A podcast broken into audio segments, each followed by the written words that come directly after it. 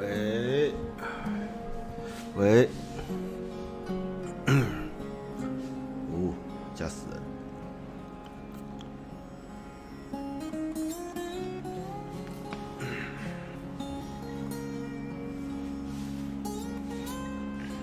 有声音吗？会不会太大声？太小声？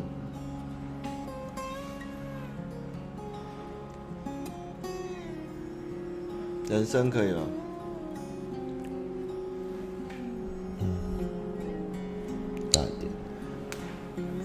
背景有吗？好大哦，我吓到哎！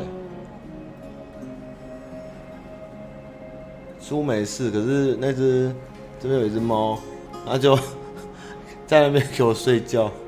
他妈的，谁说动物有那个预知的能力？是个骗子！它睡着了。这个猫根本就是个骗子，它根本不知道地震。高玩哥要睡觉了，刚刚跟他玩了很久，对啊，这几天都在顾他。他，我把逗猫棒收起来，不然他会发疯。他现在睡觉，地震完了就睡觉。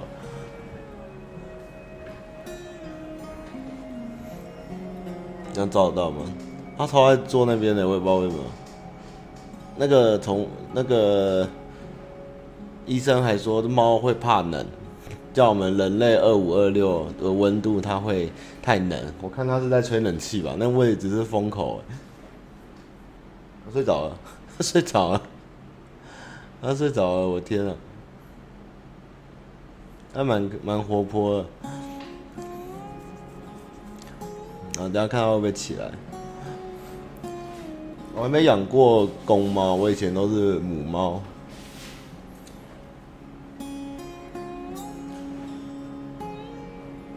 豆豆看到会不会理我？好，没兴趣了。他今天没玩，不然他会追我的脚。好，今天直播开始啦。那我看一下。首先是本周的状况更新哈，让我要做测的人来看到。嗯，这个这周呢，这周是主要台湾就就那个论文的事情嘛，就选举这个就就乱七八糟就不管它。那那个世界的关系是真的中美之间一触即发的，比我们想象中的还要大，而且。前两天美国军机还直接飞到那个中国那边去绕，所以其实挑衅意味浓厚啊。基本上警告一下，不要一直来台湾这边飞，他们也可以飞到那边去。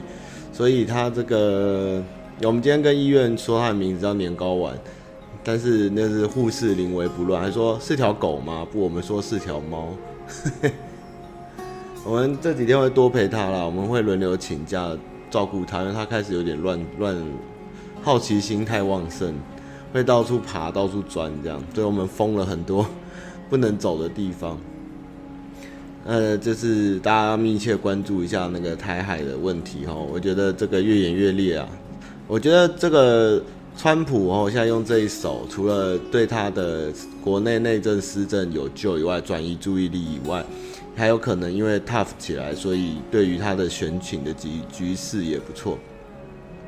所以我觉得川普现在他原本是有点像是那个叫什么主义，门罗主义吗？是门罗吗？反正就是像二战前的美国，就是我也不太管世界各国发生什么事，然后你们要我的兵就付钱嘛。结果就是最近就是新闻在报，其实他们就是那个有有转为就是开始跟世界联盟，然后积极的拉取盟友在对付中国这件事上，所以我觉得多少应该只是跟他的选举有一些关系啦。嗯，我们都叫他年糕丸或丸丸这样，还没结扎，没长蛋蛋。对啊，我现在跟他调作息，他妈睡着了，地震完他睡着，我刚才在跟他玩逗猫棒，他给我秒睡。啊，睡那位置我也是服，他我还睡那里哦。嗯，这周这周我在看那个《狂追维京传奇》，因为我有预言，接下来是那个维京的世界，然后维京传奇，哇，好谢谢大家帮我抖那饲料费哦，我只能跟你们说，小猫真的不好养，它昨天回来，原本要给它吃它原本的饲料，它不吃，然后胃口不好，然后一直大便，给我疯狂大便。尿不尿？给我连续拉三泡，还给我随便拉。现在才用猫砂，一开始直接给我拉在地上，很超臭哦！小猫大便真的有够臭。然后我赶快去去问一下怎么办，就换，因为它已经算三个多月，所以就换比较大一点的饲料，就是要注意它的饮食啊。所以明天可能还要再去检查一下它的，它今天打喷嚏有擤鼻涕出来。还有他的肠胃，我们都把大便存放在冰箱里，要去检查。谢谢大家抖内他的医疗医药费 跟他的粮食。他真的有够臭哎！我的天哪，他已经会上厕所了，不用关小笼子。老关，年糕丸，年糕丸过来，年糕丸，快点，来一下嘛。好好，很好，他很有他百态。我们爷们俩他超百态，刚刚嗨的跟鬼一样，现在有镜头他就给我直接睡倒，好，他怕睡了，我们不要吵他吼。其实猫咪是一个很爱睡觉的那个，很爱睡觉的生物哈，一直吵它其实对它不好，就让它尽量睡。汽车的影片的话，最近那个电台里面的我们在剪的，大概要过一阵子，大概在一两周吧。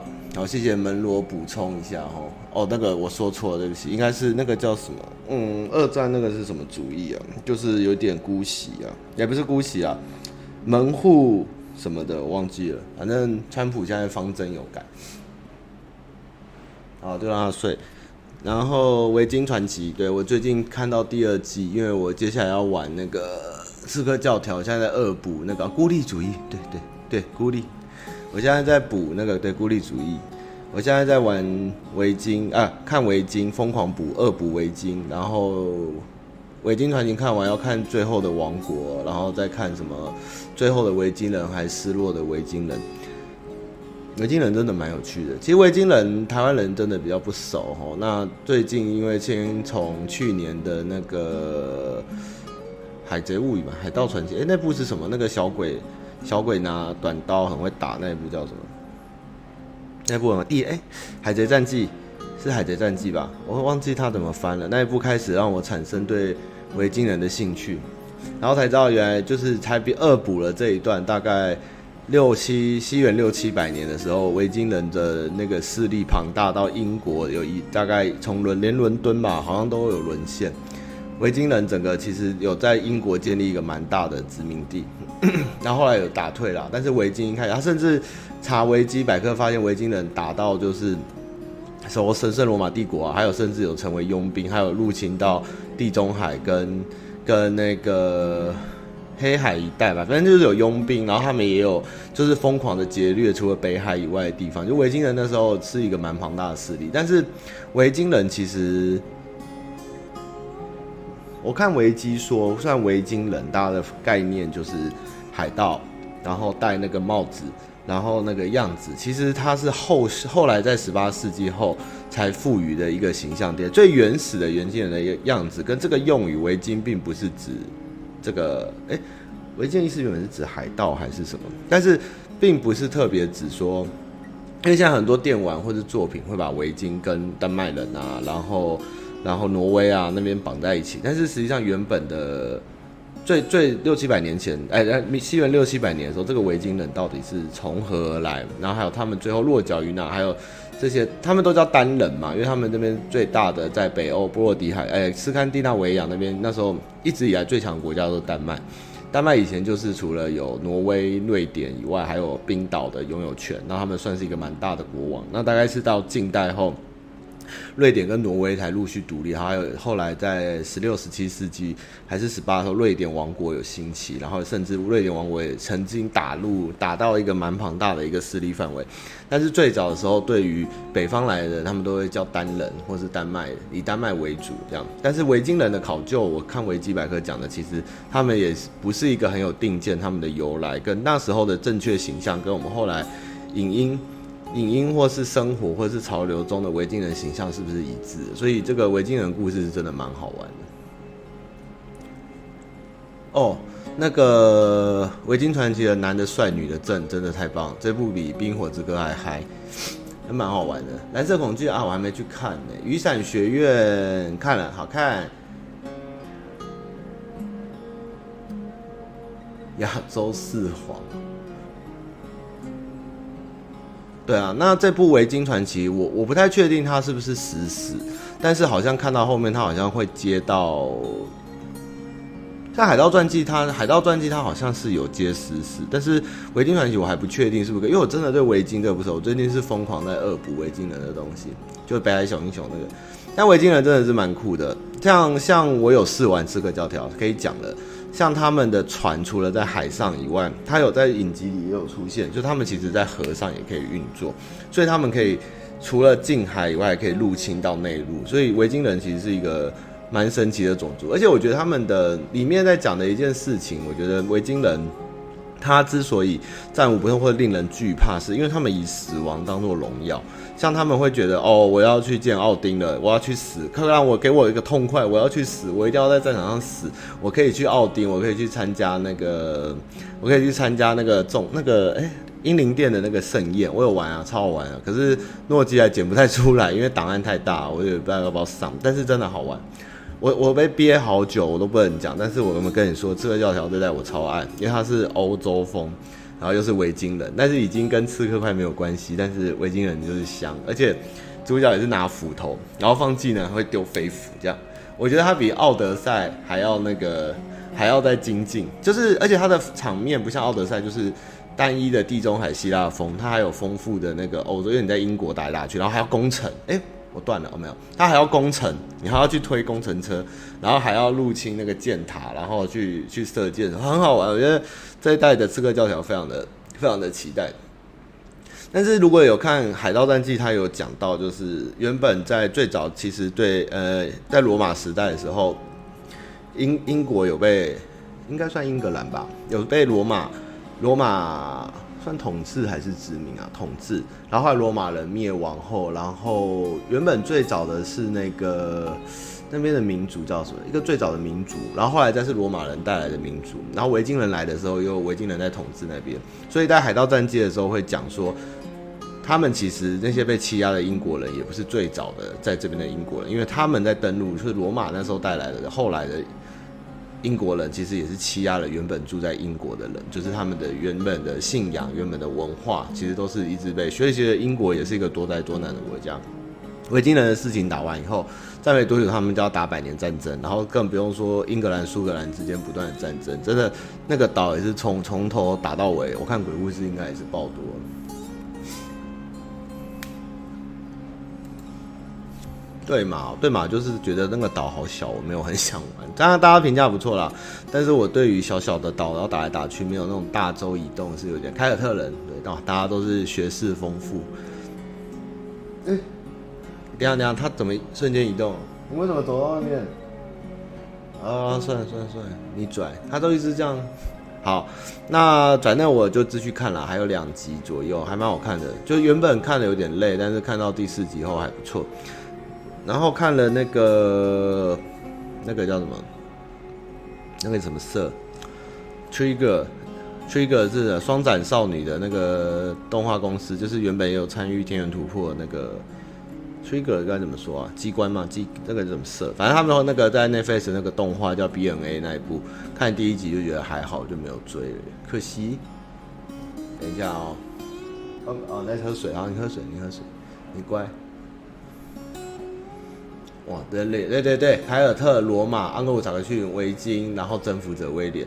所以英国其实它最原始的就是凯尔特人。那很多文化，像巨石阵啊，或是一些原始的萨满教，或是一些信仰的东西，不可考，真的都不可考。那像这集里面还有在讲，像他们用一个教士的转，在维在维京传奇里面有一个英国英国的修呃、神父修士被维京人抓回去，然后去理解他们的文化，用他的角度来看维京的东西。我觉得它里面也有阐述一些。对于他们的异教徒，就是那种非非基督教或天主教而言，异教到底他们的好或不好的，或文化上的差异，我觉得也是一个蛮有趣的一个比拟的地方。我是欧派。蒙古人一支叫大社是什么意思？什么叫蒙古人一支叫板机社？扳机社，我觉得那一部 BNA 普普通通。的美剧嘛，诶、一群讲英文的维京人到了英格兰以后，然后英国人问他为什么你会讲我们的话，他说我有学一点。那你们不都讲英文吗？还是古英文跟新英文不一样？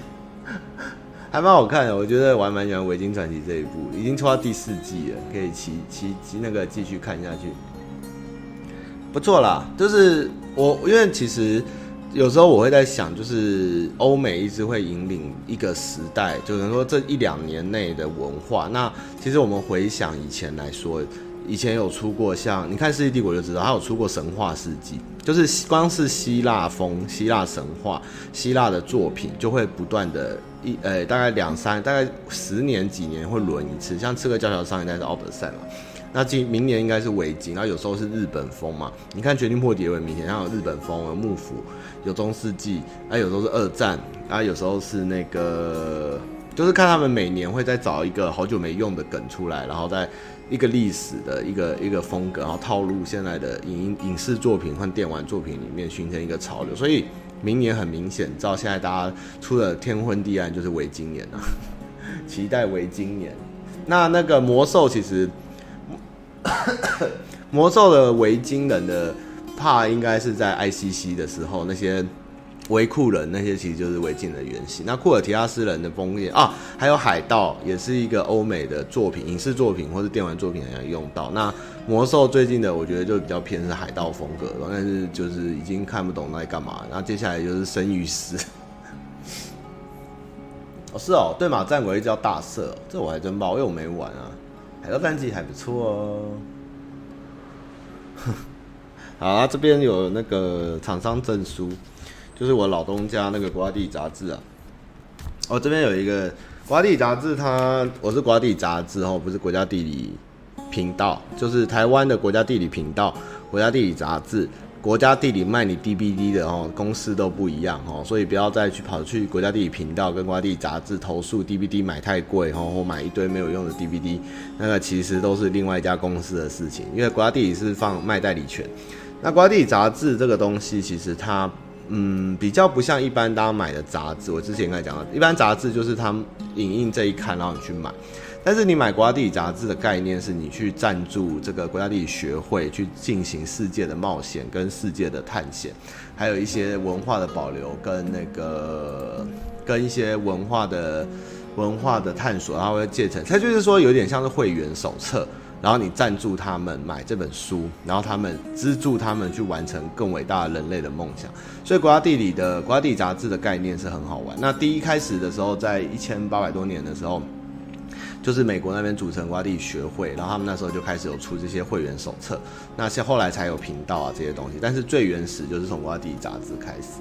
那这一集它的话，所以等于说你买这本书有点像是你买大大致是你在赞助一些呃比较弱势的人，然后他们会分一半的钱给那些弱势团，就是一百块的书，五十块是出版社，五十块是弱势的人。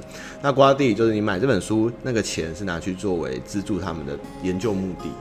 那这一集，这一集其实它有一个很特别，因为我觉得今年是二战第七十五年吧，然后他正好有出一本书，然后这一集的特特辑是这个，他找了很多那个，这是台，这是中国的抗战，这是台湾的瓜地杂志去邀稿写的，那他主轴就是这一集是那个很多二战的幸存者还活着的故事，这个。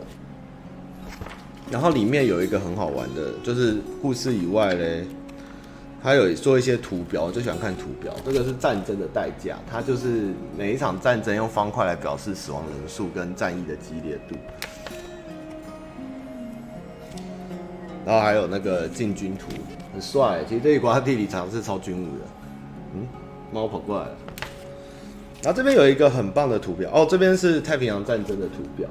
这集还蛮值得收，如果对军武有兴趣，这个很好玩。这个是以历史的脉络来看，哪一场战争死亡人数，用方块，每一个方块代表一个重大的历史事件，然后它上面的颜色有因为是战争或王朝更替，或是更替或是什么的影响，然后多大就是死了多少人。像这一页哈，这一页最大的格子是成吉思汗，成吉思汗他。就这他的期间的这个死亡人数就达到了征服之战，他就四千万人，这个最大的格子。第二大的格子是明朝灭亡，大概两千五百人，明乱两千五百万人。然后所以前面这一页基本上都是跟中国有关的战役，或是那个或是一些历史是比较小的，像三国就很小，三国在这里，三国是四百一十万，大家最爱的三国是四百一十万。然后罗马罗马角斗士竞技才三百五十万，所以基本上前期的故事，就是冷兵器时代的话，都是跟中国有关的死亡人数的事件。但是翻到第二页以后，就是近代了，就是第二次世界大战有关。像这个最大的就是二战六千六百万人，然后毛泽东毛泽东第二个四千万人，史达林两千万，国共内战七百万。然后英属印度饥荒两千七百万人，哇，这真的是人类的一个浩劫啊！这个图表还蛮有意思，我蛮喜欢这个图表的表示。安史之乱有它比较小的格子，因为进字塞不进去，所以旁边会列出来小格子的数字，你可以对照。好，你问了安史，我就来查查看，我看有没有安史。哎呦。安史好像被跳过，看一下有没有讲到安史，因为他从历史，他像新莽就一千万，从前从历史的推进，安史哦有哎，安史有哎，在这边，安史之乱其实蛮多的，一千三百万人，蛮凶的，战争真的好可怕，征服美洲也一千五百万人，八二三太少了，他这边安史是一千三百万，对啊。然后他就会有，因为他是怎么样的原因死了那么多人，这样国家崩坏、宗教冲突、独裁者征服、殖民这些，所以这个图我觉得蛮蛮屌的，而且它有历史的推，虽然简简单单，但是蛮不错的一个一个 一个 part。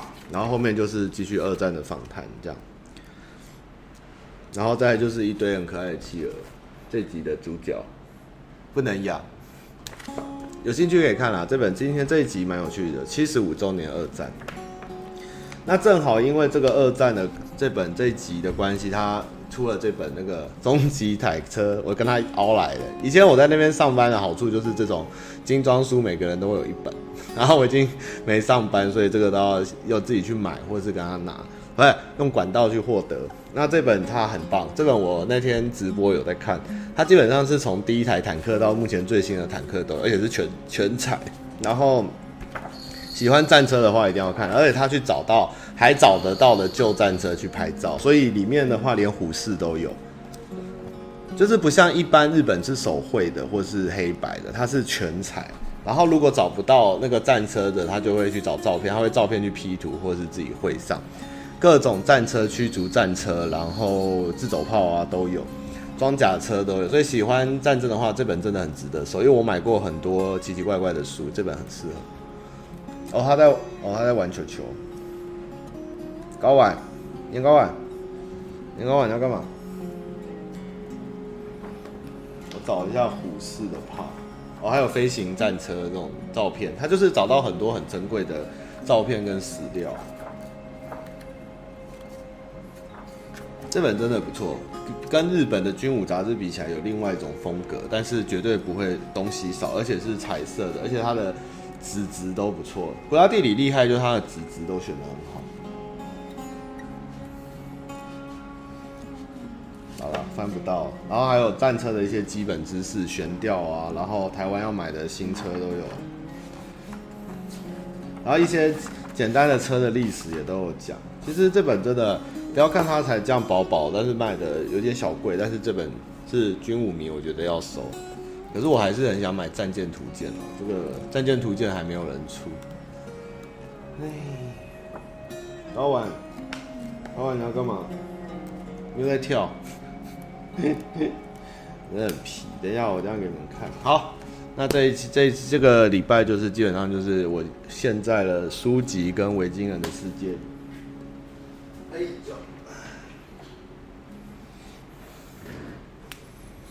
对啊，看起来真的不错哦。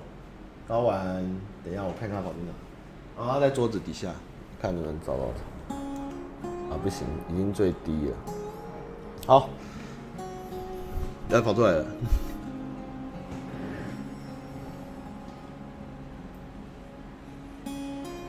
唉，养猫真的是疗愈啊！干嘛啦？你在躲什么？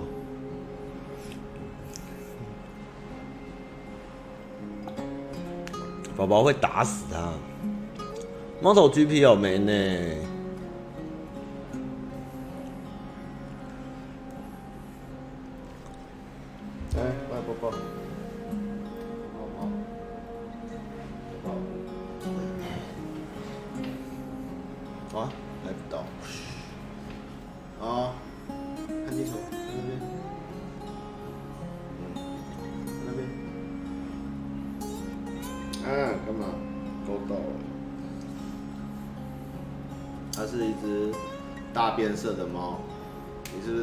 你昨天踩到大便，你的毛跟大便一样，好笑。你的尾巴真的是很灵活。哦，睡觉了，完蛋了，我被猫控制了。你控制了我的人生。好，今天听得到哦。今天去跟一群创作者参加那个魔法风云会的活动。要干嘛？嗯，年糕碗，魔法风云会的活动，然后我参加了新人组，因为这次的奖品是抽一幅那个未裁切的魔风出版的画，对，结果我力拼了三十几张抽奖券，竟然没抽到。年糕碗，啊，干嘛？怎么了？叫叫怎么睡觉？啊，睡觉睡觉。他这边脏脏的，他身上有之前有霉菌，啊，你长霉菌了，你要拜了。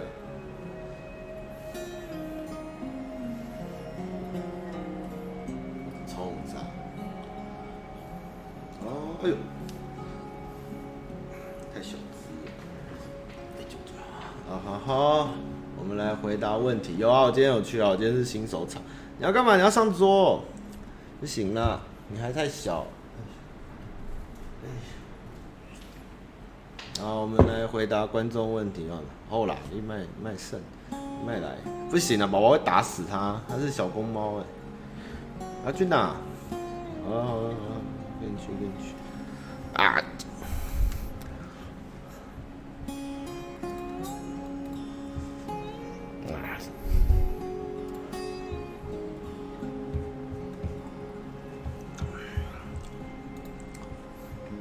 然后他走掉了，他在我的桌上进行猫间的巡礼。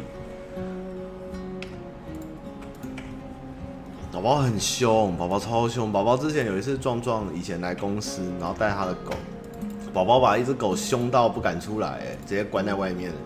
宝宝超可怕的。你下来吗？玩够没？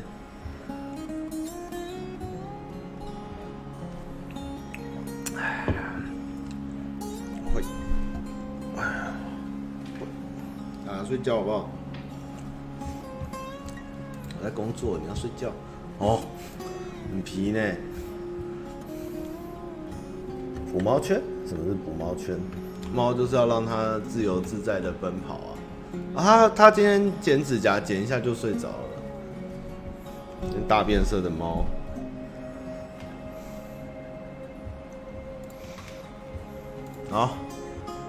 开始今天专心回答问题哦。前阵子玩太凶了哦。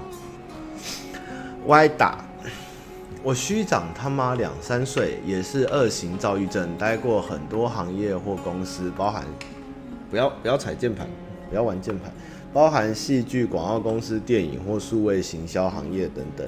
看到公司常常大家抱怨瓜子的脾气或行为。我可以理解，的确让员工困扰，但大家还是认同这个老板。就会担心很多年轻同事认为瓜吉酱就是坏老板。我倒觉得大家都不觉得老板是坏老板，觉得我们是坏员工比较多哎。我的天，而不能理解有时候抱怨资方只是一种人设和演出。对，我们的确是在人设演出，但是却大被大家当真，我们也是很无辜。其实社会上有很多真正有问题的老板，希望汤马用经验分享给年轻观众，什么样的公司或老板值得待下去，或者想离职前要先衡量哪些事情，不要冲动的反对惯老板，没为自己的前途考虑。我很欣赏汤马跟老板很喜欢教育与分享，也会替员工未来职涯着想，可以让其他员工分享啊成员分享自己的经验。另外，我觉得现在社会着重学历的风气。让很多刚进入职场的年轻人搞不清楚自己在做什么，甚至等着前辈主动教学，这样影响他们工作评价和学习机会。希望他们以中间分子的角色，分享刚到一个新环境要怎样观察与学习。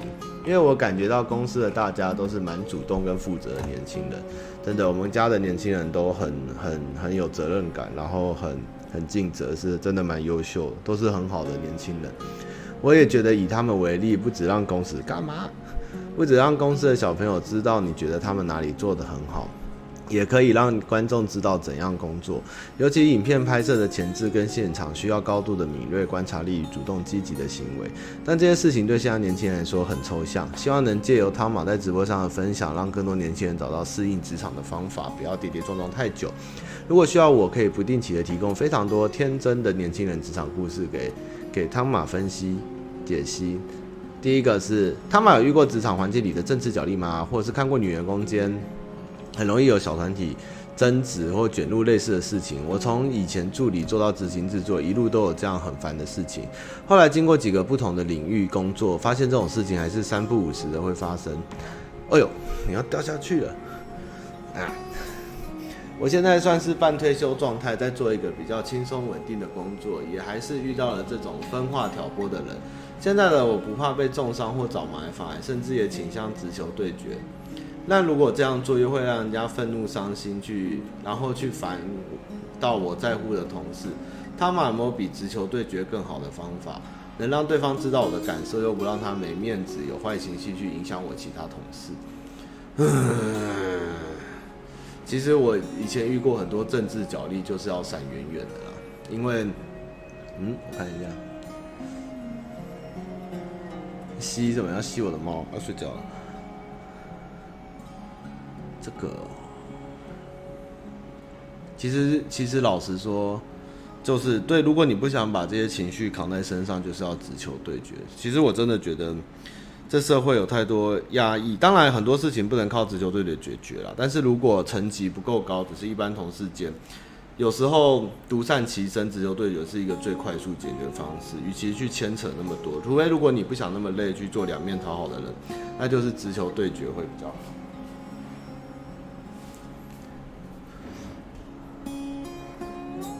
因为其实你们如果工作到了一个年纪后，会发现在职场上，你光是自己的工作或是很重要的事情就做不完。那如果还有很多很小的事情，然后需要那边弄来弄去，然后没办法讲清楚，或是。同事间就是有这些纷争，没办法去妥善处理的话，会拖累你整个工作的时间跟进度。这种时候，我还是倾向就直接把话说清楚吧，要怎样就说清楚，看怎么处理。因为真的有更多很重要的事情，甚至你自己的人生或是下班后的时间，都比在工作的时候跟大家勾心斗角会重要很多。真的有时候会有这种小圈圈或是什么问题，有时候我真的觉得是可能工作是不是不够闲。或是快工作不够忙，或是说真的就是真的是就是没事干，然后就是真的很累。有一些老企业或传统的产业，或是待比较久的，我通常觉得会有这种行为。比较新兴的话，通常就是新人受宠啊，然后然后干部角力啊，或是或是老板的偏好什么，会有这种事情。但是很久没遇到了这种症状。那如果这种症状，就会让自己不甘愿一点，真的。再来，我记得汤玛说过喜欢独立的女生，但男生说的独立不粘人判断标准是什么？我发现很多小女生都常常困惑这一点，她们努力让自己独立，像蜜雪薇琪这样，但另一半常常只是为了劈腿方便，感觉女生不需要自己而移情别恋。能不能分享一些比较实际的例子，让小女生知道两性关系中独立和需要对方的做法跟平衡点为何？这样也能降低渣男的说法，来降低劈腿的成功率。呃，我喜欢独立的意思齁，其实不是，就是说他的生活不是只有我，而是他有自己会想做的事情，他有自己的朋友，他会有自己下班后可以自己去运动，就是两个人当然可以一起做很多事情或者怎样，但是如果另一半真的在忙或是有其他时间的时候，他也不会。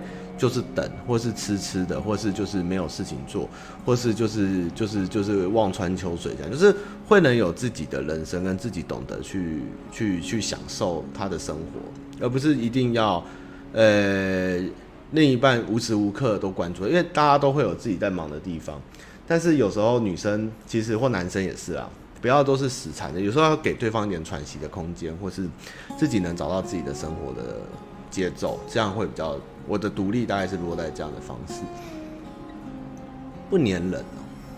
其实就算是独立不粘人一样，是我还是就是我希望女朋友独立，但是我们还是偶尔就是每天就是会传很多讯息，就是不管去哪里啊，到公司啦、回家啦、运动完啦什么，还是会有一些讯息，就是这是一种基本的信任跟礼貌，我觉得还是要做啦。等一下，我的猫已经爬到，哎、哎、年糕碗，哎、你要去哪里？喂喂，回来啊！要去哪？不行！等一下啊，疯掉！了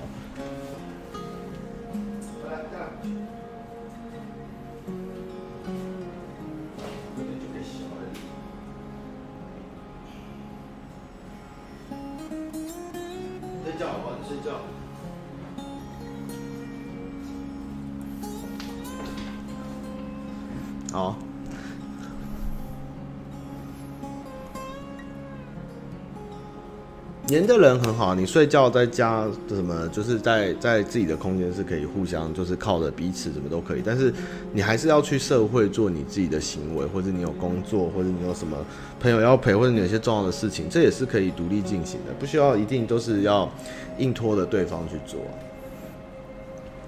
另外，瓜子跟他，虽然他啊好可爱，翻滚了，完了，他开始在地上装猛了，他开始在地上原地转圈，他露肚子。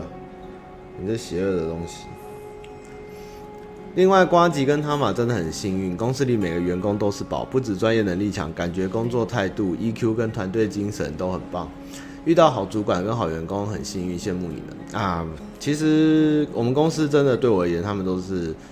我们大家都是一个很好的员工，大家都很努力为公司想办法跟做很多事情，这是一个蛮难难得的事情，也是很棒的。但是就是因为大家都花很多时间在公司，所以通常下班大家通常都是好好的休息，或者是比较比较。去自主做自己的事情，这个是比较比较就是跟大家想象中不同。但是基本上在公司的时候，大家都是一条心。我觉得这也是我们能有缘分选到跟我们合得来的年轻人，跟一些很棒的员工，是一件真的是很棒的事情啊！对啊，赞赞。年糕歪，等一下啊，他跑去床上了，对，他跑去沙发上。哎，好，你在那边睡觉，不要动。啊，你睡觉，妈的逼！不行，要转另外一边。啊，不行，找不到。啊，算了啦。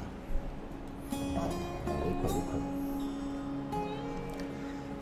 职场气氛没有什么严不严，就是正常上班族。老实讲，你们上班会遇到什么状况？怎么样开会？怎么样讨论？然后五四三就是跟上班族没有两样。但是到镜头前是绝对就是一定要做做足。做足喜感跟欢乐嘛，但是其他时间我们就是上班族，就是上班族，就是想我们是上班族就对了。白木梦冒险王，汤玛你好，我是近期追踪你的超新粉，感觉有点像我姨丈，哈哈，讲话很有磁性，但又很想听下去。等一下，讲话很有磁性又很想听下去，是是我是我是异性相斥的磁性吗？我有三个问题想询问你的意见。我在高中有个非常要好的朋友，男生，直到他当大学当兵出社会约莫一年，我们有一点点疏离。可能他当兵有认识朋友，比较也刚好一起上北上工作，所以常约出来。他热爱打篮球，有了球友。直到他换了第二份工作以后，我们真的没那么常见面，但还是会联系。见面见面也一见如故。等一下，好，我知道我知道大家都没有很想看我，我处理一下。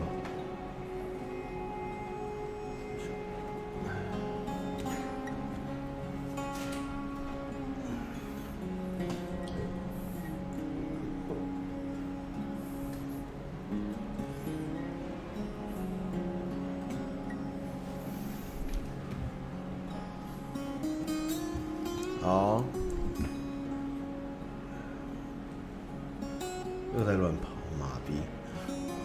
睡觉了，你坐好，坐好，睡。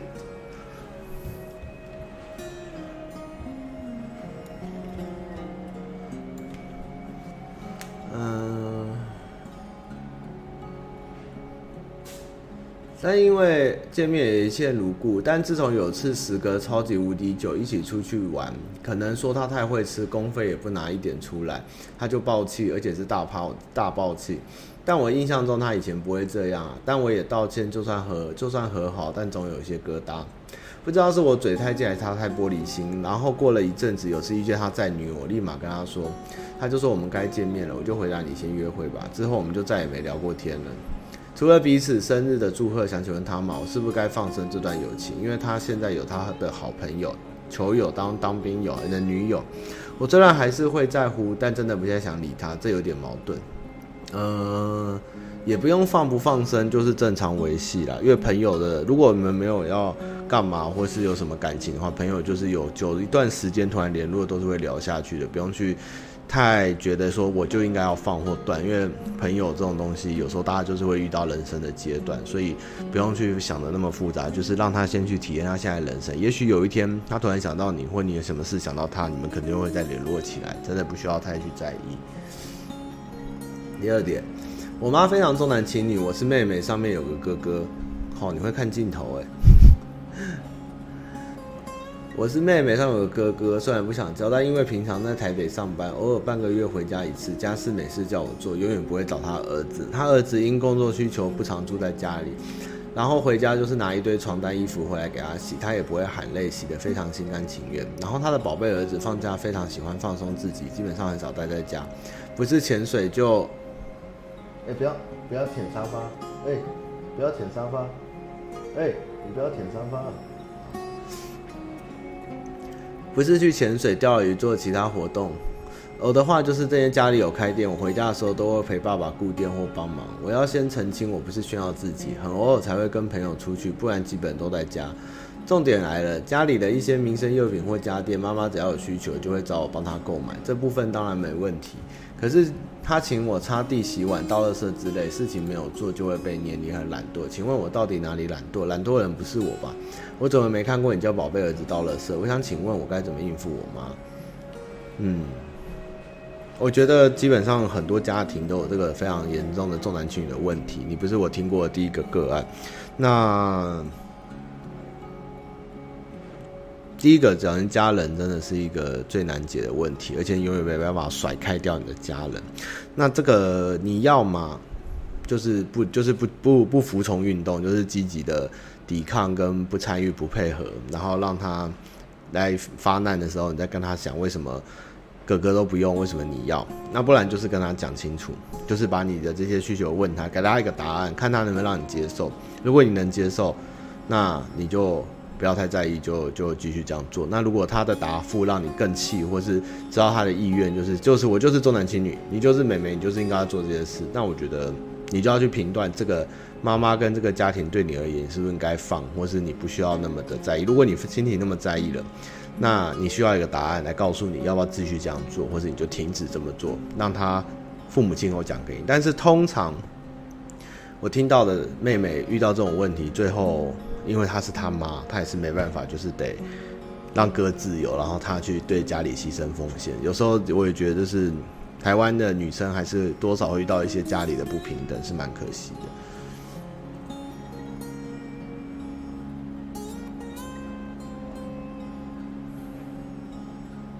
好，你们觉得它颜色是大便色的猫吗？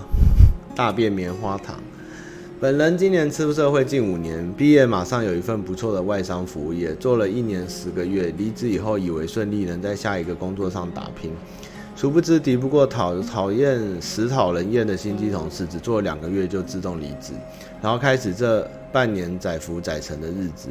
直到有次，谢谢老天让我看到，又让我进入一间外商当工读生。然后谢谢我遇到好主管，帮我申请面试，也顺利转正。直到今天我做了两年多，但碍于工作实在是太一成不变，因此让我萌生想转职的念头，但又不知道做什么好。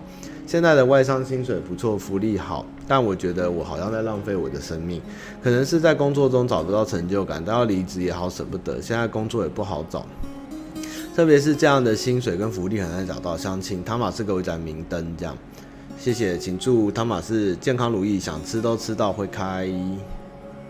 呃，我觉得今年去现实面来看，最好不要转职啊，现在蛮危险的，这个这个这个这个这个状况哈，这个风向不太适合转职啊。我觉得你先再忍一下。的确，工作我想所有的工作都是一成不变跟很很少变化的，这个是一定要习惯的。没有一个工作是大家顺风顺水，或者是说你想做什么就心想事成，这就是工作的无奈。我们必须要去学习跟学会。那现在年轻人其实跟以前在上一辈的讲，就是我们的这个断层，四十岁跟二十岁的你们来讲，在三十岁的我们就是这样面对着两两边不同的困境。就三十四十岁会觉得二十岁的为什么那么没耐心，为什么不耐操？那是二十岁觉得怎么那么无聊，怎么那么不可能公平？但是其实说真的，工作就是一件为了讨生活该做的事情。能做到喜欢的，做到开心，真的是你有福气。那如果环境待遇都不错，真的要多想一下。有时候拿到这些待遇或福利，过得好，过得过去，其实你就会可以去多想想看自己还可以再做什么其他的事情，让自己精进或是进修。也不一定说一定永远都会这样普遍，只是时机跟机遇还没到。但是你在烦恼这些该不该转职或一成不变的时候，你要想想看，其实很多人还找不到工作，而且待遇福利都很差。就算有工作，或是真的就是真的永远还不知道自己的目标是什么。所以有时候要多珍惜现在有的东西。我并不是在鼓励你不要追求梦想，或者说这工作无聊就不要放弃。只是有时候我们在烦恼的时候，我让自己宽心的方式就是多想想。我有什么，别人没有什么，因为越大会越觉得自己拥有的东西其实已经蛮多，只是我可以再再做到什么样更好的事情来改变自己或是什么这样。真的，我们永远都是比上不足，比下有余啊！这个这个人生跟社会跟工作都是这样子。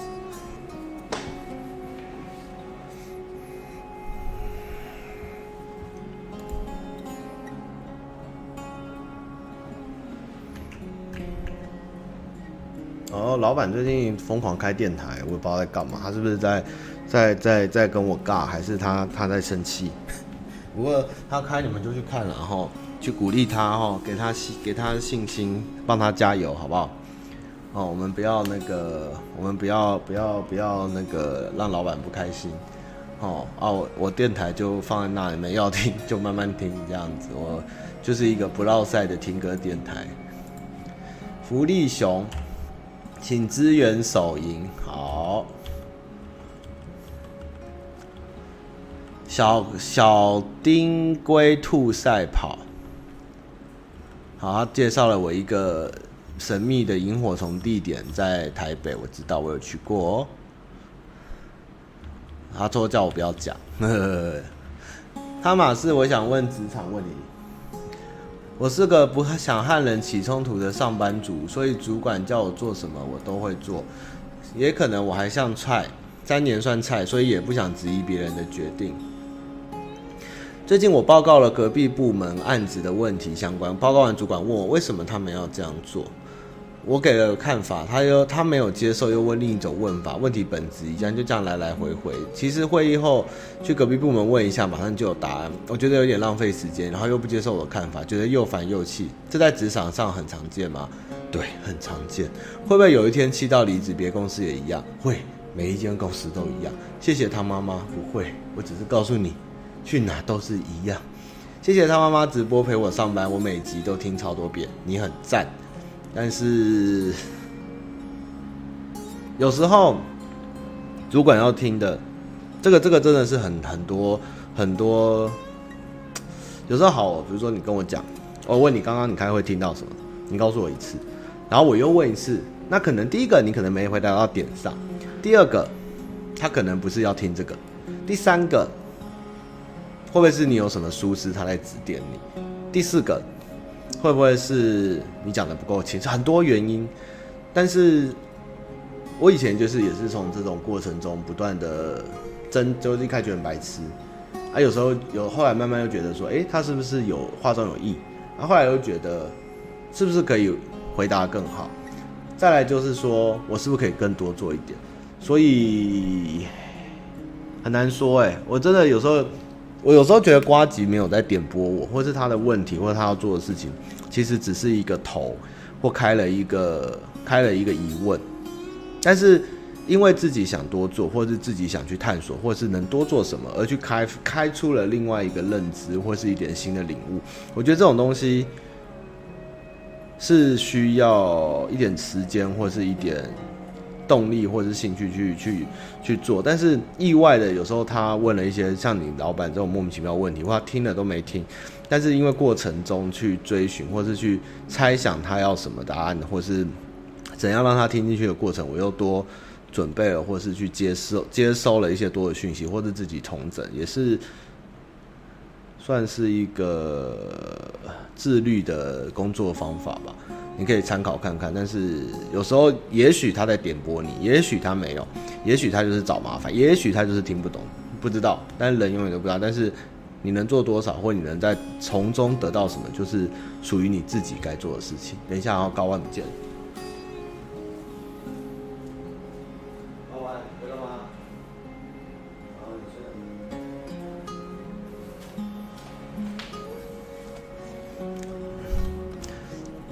摩斯酸甜酱，他妈妈先问副的哈，住台中好还是高雄好？呃，说实话，我觉得高雄比较好玩，不知道台中我会不会生气。其实很多人会说，我不要一辈子做 Office，我不要一直做 Excel，我不要一辈子做 PowerPoint。但是其实这个东西有时候有一天也许会帮助到你，真的。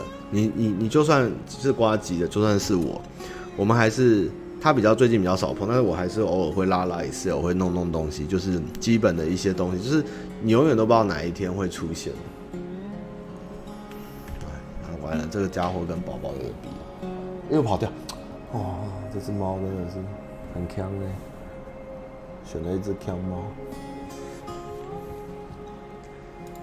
所以不要想说。的确，我真的说真的，你自己在工作，冷暖自知。你能学什么？你觉得什么受用？哪些东西你学够了？那些东西都是最后都是留在你身上的。所以你能控制你自己，但是公司是怎么样运作，它有它的规模。但是你也不是不用把自己在公司当得太太重要。但是该学的东西，跟你在中间能获得什么，你能多拿到多少人脉，多学到什么，多碰到什么东西，都是未来就一定有一天会对你发生作用。我所有的工作都跟现在没有关系，我业务当过，活动企划当过，然后 PM 当过，然后数位专员也当过，都乱七八糟，跟现在的工作完全都没有关系。但是最后它都是同一件事情。你都是要去重新学、重新碰、重新理解，然后拿之前的经验来套用，就是大概是这样。玩完又跑回去。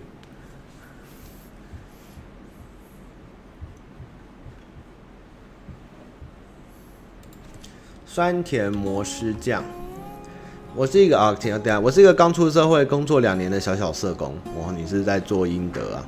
玩完不要跳。就像你说，社会有好多好多问题，而且问题跟问题又绑在一起，满腔热血进入职场，想要带来一些改变，但总有一些体制传统结构的东西挡在前面。现在机构已经是台湾数一数二大了，但职场的现实还是一样丑陋。那些小机构一定超多也在乱搞，真的很累很灰心，想为自己好好想想。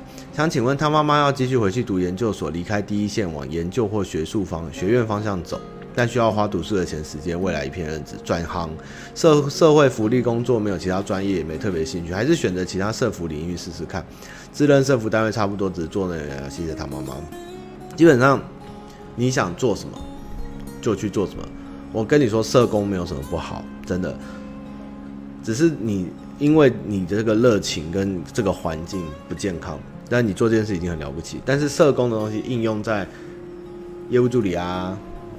PM 助理啊，总务啊，或者是个制作啊，制作助理这些东西，其实上都是套用的。因为基本上你要写的报表，你要做的 EQ 人事的交流，有关人的互动、人的交流、提案、报告、找资料、沟通，永远在职场上沟通，除了工程师，工程师也要沟通嘛。沟通真的很重要，会沟通，会安抚人，会怂一样，会把事情都兜在一起，然后有条有理，做什么事情都是很有机会。所以，如果你对社工没兴趣，就不要再研究所。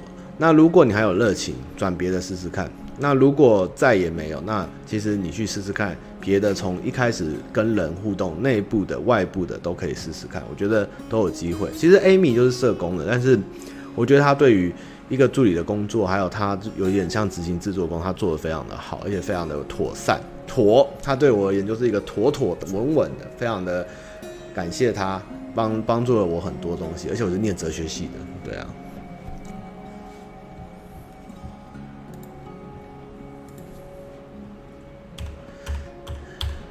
小奥，我是一个魔兽十五年玩家，被官方误锁了。嗯，汤马士没有帮办法帮助你，就算我跟官方讲也没有办法。这个只能让官方，我只能跟你们讲，你们所有看到的所有的事情，官方跟公司或是任何的事情，不管是魔兽或任何事情。他们公司的人一定有人知道状况，一定有知道问题，一定有知道什么，一定都有努力，只是你你们永远都没有看到那个努力的部分或不能讲的东西。但是因为现实的结果就是这样，所以你们会觉得无奈啊、生气啊，我怎么会这样？但是绝对那间公司的人，不管是什么行业里面的人，一定都比你着急，除了国民党，但是。都有在做啦，但是我也知道他，我有时候跟他聊天，他们也会有很多无奈，也是他们能做到的事，因为每一个公司的层级跟，就因为他们是海外分公司，他们能做的事情，有时候也就是这么多，有的时候又要过美国，哎呀，这个很复杂，但是我知道他们其实很无奈，但是真的就是，哎，人生啊，公司就是这样啊，但是，哎，就继续申诉吧。逼他们出来，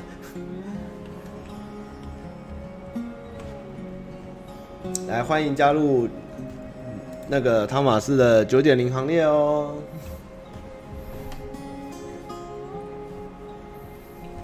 哎，这我倒能讲，他们反正你们那边魔兽的伺服器问题，他们都有去处理。关台湾的比你们还急，因为这个是跟他们的升迁、跟他们整个公司的台湾分公司一定有有非常大的关系。但是你们知道游戏代理这种事情，或是游戏海外营运，最终的修程式跟游戏的 page，或是游戏的 bug，或是游戏任何的伺服器问题，其实最终都是取决于原厂的态度，还有原厂的人怎么修，还有你分公司、子公司，你不可能去拿着刀。干原厂，甚至你的市场的 base 也不大的时候，你再着急，你都动不了原厂，就是原厂或母公司或者总集团以下。但是他们又不能讲这件事，所以不止魔兽，很多游戏以前我们在做 ABA，在做戏骨游戏的时候，很多代理的韩国游戏。你们可能所见的什么 RO 啊，或是什么的，没有人愿意让外挂，或是 bug，或是维修，让你的游戏不稳定，因为这跟营收是 KPI 是有很大关系。但是我们就是因为不是我们自己做游戏，我们不是控管这个游戏的的 code，我们没办法去处理，而且我们也不能跟台湾说，哎，你们不要生气哦，这个我们都有处理啊，是原厂不修啊，原厂出包，你们会理我吗？不会，你们就是付钱的玩家，这个。无奈，这就是无奈，但是也不能讲啊，对，只能从悠悠之口以传出来，这样就像战锤那时候的问题真的很大，但是系战鼓瓜吉不可能跳出来说，我们战锤原厂烂爆，我们伺服器都用最好的，然后但是还是会有问题啊，我也不知道怎么办啊，但是玩家还是不信，还是把他们骂爆嘛，这就是台湾的代理的无奈啊。没有啦，这个大家都是消费者嘛，你们就是想要好的品质。但是我相信没有人上班，任何一个主管、一个职员、一个社群、一个客服，想天天被你们骂，没有人会愿意天天被骂。但是就是有时候就是有一些没办法做到的原因，或是对啊，有时候就是在这种念头下，让我这几年有时候对方或是遇到什么状况的时候，我也放宽心一点，想过自己也是遇过这样的问题，也知道很多事情台湾有台湾的无奈，就是放了大家一条生路，也不要去逼窗口这样。哎，但是该反应还是要反应哦。那务所我是帮你没办法帮你解的哦。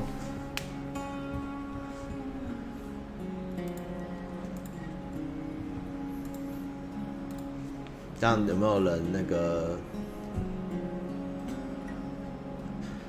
嗯，好，你今天假设你是一个美国总公司，你有五个市场，你有中国、欧洲、俄罗斯、台湾跟日韩，然后你只有一个工程师要修 bug，你会先修谁？当然人多的嘛，然后。你今天如果是子公司的五个子公司的人叫你来修 bug，你会先听谁？人多的嘛。那台湾我们就是 base 小嘛，就是很多优先权啊、地位啊，什么都本来就比较差啊，真的是。对，你们知道修伺服器修 bug 的秘诀是什么吗？人多的修，人少的慢修不修。但是。魔兽的问题，我我自己的判断，根据我的 PN 概念，我觉得是因为魔兽已经十五年，它很多的每一次改版，它的整个的扣已经叠得太太多，所以它会有很多冲突，还有镜像这些东西，它混在以后，它已经太高太多层，没有办法，而且每一代每一代工程师写完以后，它已经没有一个统整的系统，这种时候通常都是。打掉出二点零，或是要一个大整，就是它这一包已经太大，所以里面有很多冲突是不可解。那你们台湾遇到的事情，你们以为就台湾有啊？没有，全世界都有，日韩也有，呃，韩国也有。但是，哎、最妙就是有时候一样的问题，别的国家修好了，那你他妈台湾就修不好？为什么？一样的工程师，一样的问题，别的国家修好，台湾修好，为什么？因为这又跟语系有关系。有时候这个东西又有可能是你里面套路语系的时候，可能一个字或是一个词或是一个字形，或是又造成了冲突，所以这种东西是一个很叠床架屋的一种很很难呐。就是你有没有用心下去解，有没有要花这个资源，而且你的 CP 值跟你的公司营运要不要投入，这是一个很很很大的考量。这样希望大家可以理解。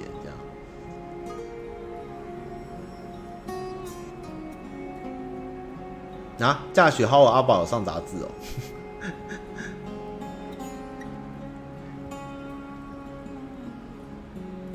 啊，总之呢，欢迎继续找魔兽的社群抗议，他一定会出来找我抽烟。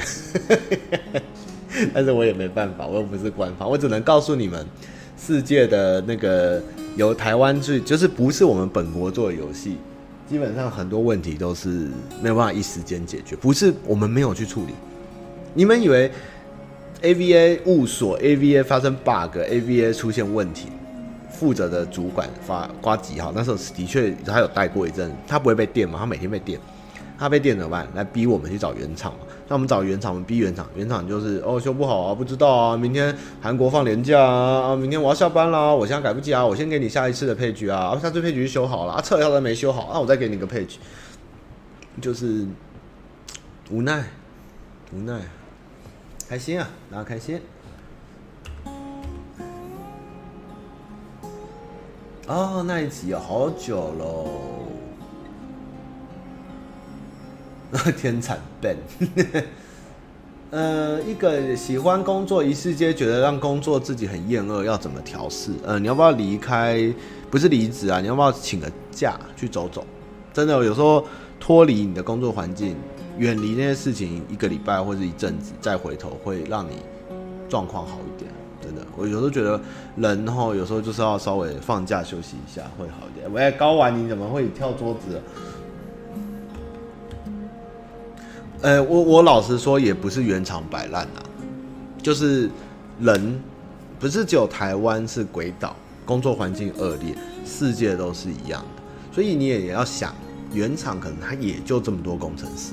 他除了要维护他自己的版本，他还要做新版本，他还要去修 bug，然后可能老鸟都爱做不做，都丢给那个新手去做啊！明明就是三个，哎、哎、不要玩卫生纸啊！干，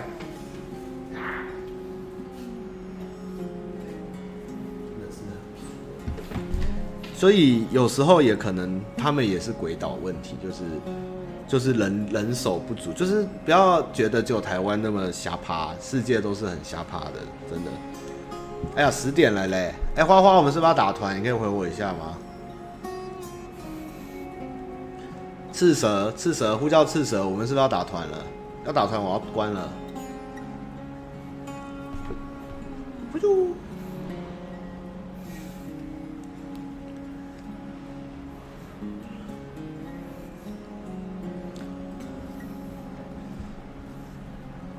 YU 要看哦，我等下开手机给他看啊。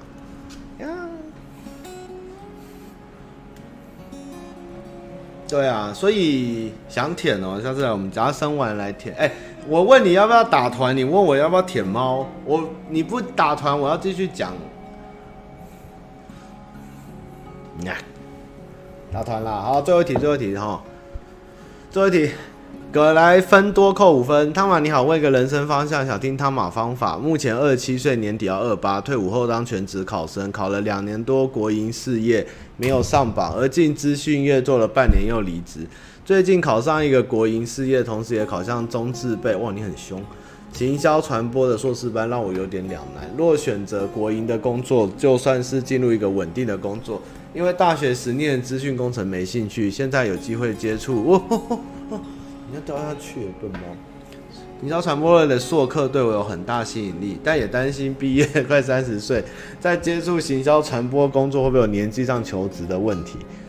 你不要舔我滑鼠，干！我要用滑鼠。你啊，你就躺我滑鼠上哈。如今有机会再深入接触这个工作，他毕业也快三十岁，再接触行销传播类工作，会不会有年纪跟求职上的问题？目标是希望在北部找到三十 K 的三十 K 的工作。谢谢汤马，家里经济蛮稳定，选哪条路都支持。嗯。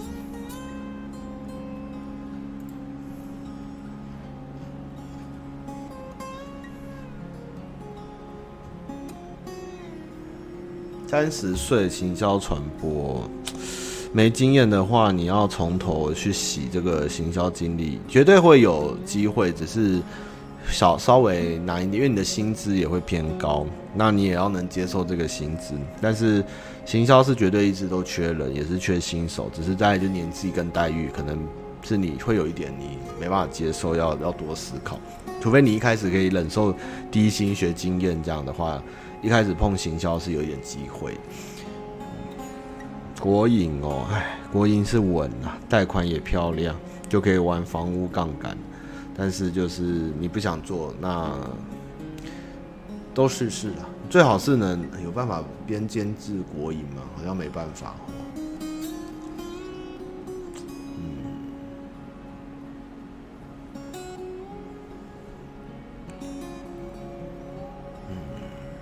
我觉得这个时候我会选择以未来的发展性跟跟跟未来的发展性跟那个稳定为主了。国营的确无聊不喜欢，但是真的稳，而且可以玩很大的杠杆。也许你很快就可以财富自由，也不一定。那行销就是一条辛苦路，但是如果你喜欢的话，做喜欢的事情是最快乐。当然，一切就是在。没有经济压力或稳，或是无忧的无虑的状况下，做喜欢的事是最快乐的啦。大概是这样。对啊，行销是人人都称行销，但真的会行销的有几个啊？翻肚啊，翻肚啊！哎呦，怎么那么可爱？找到了。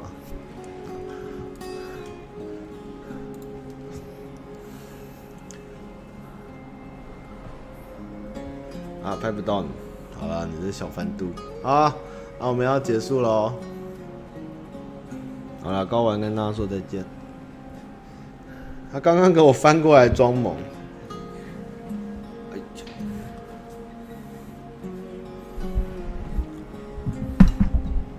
拜拜，拜拜，拜拜，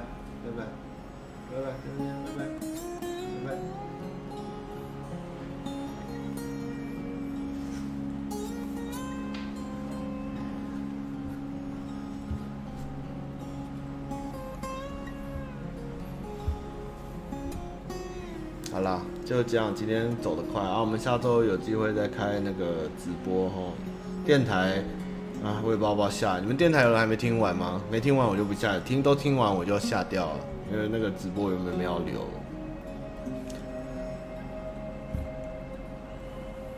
嗯，我要握手，开猫直播，好了，我下次开猫直播给你们看。